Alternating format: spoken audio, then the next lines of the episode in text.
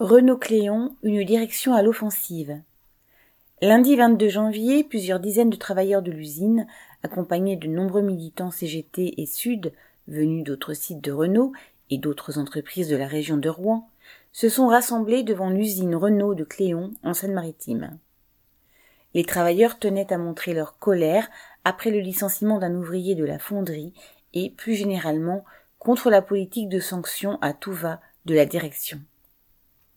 L'usine produit des moteurs et des boîtes de vitesse pour l'ensemble du groupe Renault. Depuis le 1er novembre dernier, suite à la découpe du groupe, le site fait partie d'Ampère, la société dédiée à la production de moteurs et de véhicules électriques.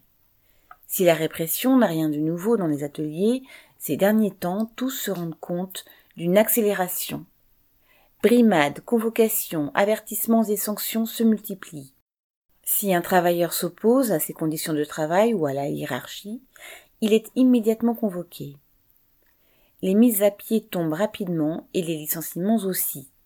Ainsi, un travailleur au moteur électrique a été licencié car il avait enlevé ses gants pour mettre du scotch sur une pièce. Un autre ouvrier a été licencié après s'être blessé en débloquant une, une pièce. Un autre encore sous un faux prétexte de vol. Pour ce militant ouvrier CGT du secteur de la fonderie, Mathieu, qui a donc été licencié par la direction, elle a une nouvelle fois construit un dossier à charge à partir de rien. Devant cette injustice flagrante, plusieurs travailleurs du secteur fonderie ont débrayé jeudi 11 janvier pour l'accompagner à l'entretien avec la direction. Celle-ci a fait désactiver son badge quelques jours plus tard, le 18 janvier. Mais pour les travailleurs comme pour Mathieu, le combat contre son licenciement n'est pas terminé. En tentant d'instaurer un climat de peur, l'objectif de la direction est clair pour bien des travailleurs. Avec la mise en place d'Ampère, elle entend leur imposer de nouveaux reculs en augmentant les cadences, en imposant plus de flexibilité et la baisse des salaires.